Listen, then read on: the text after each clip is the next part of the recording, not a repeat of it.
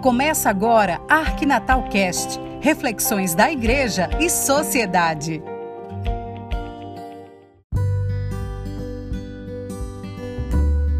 Olá, tudo bem com você? Espero que esteja bem, com a consciência tranquila, sem apreensões que possam tirar o sono, como se costuma dizer. Infelizmente, não estamos tão tranquilos. As relações entre os Estados Unidos e a Rússia estão tensas por causa da proposta de a Ucrânia ser aceita na OTAN, a Organização do Tratado do Atlântico Norte. Meu Deus, como os líderes dessas potências nucleares podem pensar em criar situações beligerantes nos dias atuais, apesar dos exemplos negativos de todas as guerras do passado? Só a insanidade, a insensatez, a estupidez e o instinto belicoso levam os líderes dessas potências a considerar a possibilidade de entrar em guerra. O jornalista Sérgio Centofante publicou matéria no site do Vaticano, cuja cabeça começa com duas afirmações. A primeira é esta: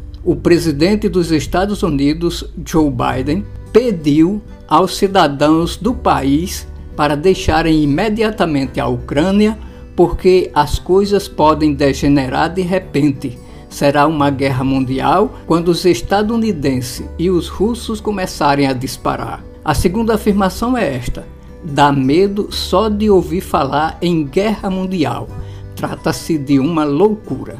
Na audiência geral da última quarta-feira, 9 de fevereiro, na Praça de São Pedro, o Papa Francisco pediu aos presentes para continuar a rezar pela paz diante das crescentes tensões sobre a crise ucraniana. Não nos esqueçamos, a guerra é uma loucura, disse Francisco. A matéria de Sérgio Centofante traz duas outras afirmações do Papa. A guerra é contrária à razão, é uma loucura porque é loucura destruir casas, pontes, fábricas, hospitais, matar pessoas e acabar com todos os recursos ao invés de construir relações humanas e econômicas. É uma loucura diante da qual não podemos nos resignar. Estaríamos voltando ao princípio da criação? Lembram-se de Caim e Abel? Questionado sobre o seu irmão Abel, a quem tinha matado, cinicamente Caim responde: Sou porventura o guarda de meu irmão? Os líderes dessas potências mundiais